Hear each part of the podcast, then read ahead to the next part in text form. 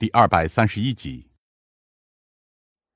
东国雄的这份镇静，让童老怪的内心直发毛。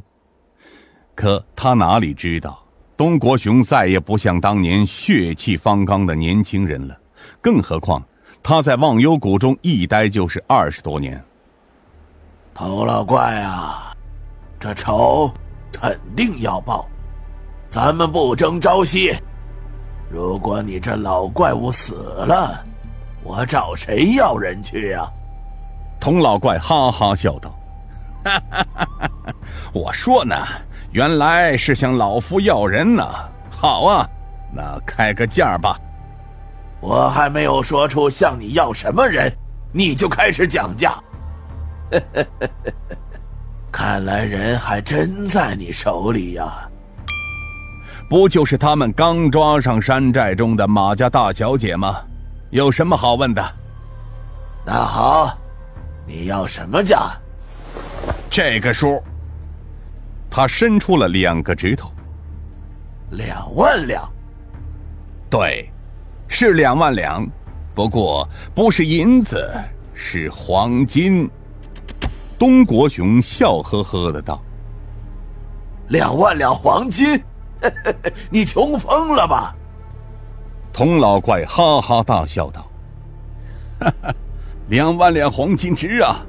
他的父亲可是户部侍郎马如年，所以用两万两黄金赎他的千金大小姐，值啊！东国雄笑道：“原来你早就摸清来路了呀！两万两黄金，不多不多，可是你有命去花吗？”上来的便是尹建平。后边跟着天王四星和刘武兄妹，童老怪一看来人像是个富家公子，而身后的众人，特别是几个女人，似乎都是富家的大小姐，一个比一个绝色美艳。童老怪哈哈笑道：“哎呦，今天是什么日子？竟然天女下凡，来了这么多美艳绝伦的仙女呀！”哈哈哈哈哈。哎，只可惜呀，可惜。东国雄问道：“可惜什么？可惜老夫老喽。如若不然，老夫将来一顿美艳人肉大餐，那时候真是……老畜生，招打！”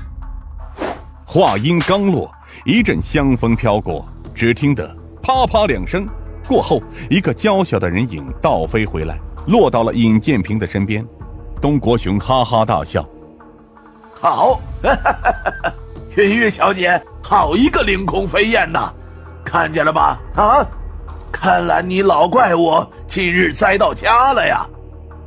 天王星高怀文双手抱胸，走上前来道：“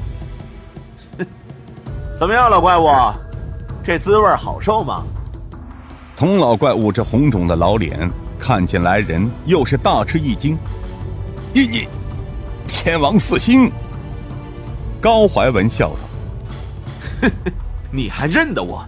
少废话，赶快把马小姐放回来，否则今日我等将踏平卧虎山寨。”哎，别那么恶声恶气的，怪吓人的。你高怀文在中原一带。虽然说是出了名的冷血杀手，但是到了我湘西境地上，唬不了人。有种的，哼哼，就到山寨来。从童老怪身后走出一人，此人瘦高个，一张阴沉的马脸上长着鹰钩鼻子，双眼贼亮，身穿一件灰绿色生衣，长筒千层底鞋子，手上拿一把描金扇。高怀文笑了。他用手指着来人道：“嘿呦，我道是谁呀？原来是阴师秀才马文亮啊！江湖中消失了十多年，你是从哪条地缝里钻出来的呀？”阴师秀才道：“姓高的，说话不要那么阴损吧。别人怕你们天王四星，我马文亮未必怕你们。”想要回马小姐是吗？到山寨来吧。老大，我们走。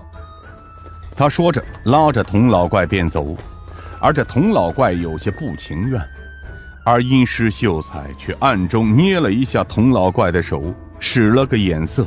童老怪只好说道：“想要马小姐容易，明日早上请诸位到山寨来吧。”说完，转身带着众人匆匆而去。少谷主，那阴尸秀才看上去不是个正路货，阴险狡诈。我看我还是趁他们刚走，还没来得及布置，先把人质救出。明天早上咱们打进山寨，灭了这帮畜生。天王四星道：“对，灭了这帮畜生。”尹建平点头道。办法倒是可行，可是雅叔，你有这个把握吗？雅叔笑道：“哎，放心吧，少谷主，卧虎岭山寨对于老奴来说是再熟悉不过了。老奴是担心，若是那老怪物用马小姐做人质要挟我们，反而不美呀。今日老夫给他来个出其不意，先救出人质。”明日咱们没了牵挂，便可放手一搏，大开杀戒了。尹建平笑道：“行，就这样办吧。”刘禅道：“东叔，我和云云陪你去吧。”哎，小姐，用不着，老奴一人去就可以了。尹云云道：“东叔，你是救马小姐，你……”东国雄拍了一下脑袋。哎呦，我怎么把这茬给忘了？行，呃，那就有劳两位小姐陪老奴走一趟吧。那哥哥，我们去了，小心点不可大意。刘禅道：“师弟，你放心吧，我和云云的轻功，你还不放心吗？行了，你们还有许多事情要做呢，不就是救个人吗？走了。”看着三人消失，高怀文叹声道：“唉，这残剑门的轻功术，真是天下一绝呀！我们天王四星，就是再练十年，也难达到如此境界呀。”尹建平笑道：“行了，四位哥哥，抽时间我把轻功要诀传给你们，用不了十年，按你们现在的功力来说，最多几个月就可以达到他们的境界了。”天孤星道：“真的，令主，你不是骗我们的吧？”天王星笑道：“ 你看看你四弟，你像个孩子似的，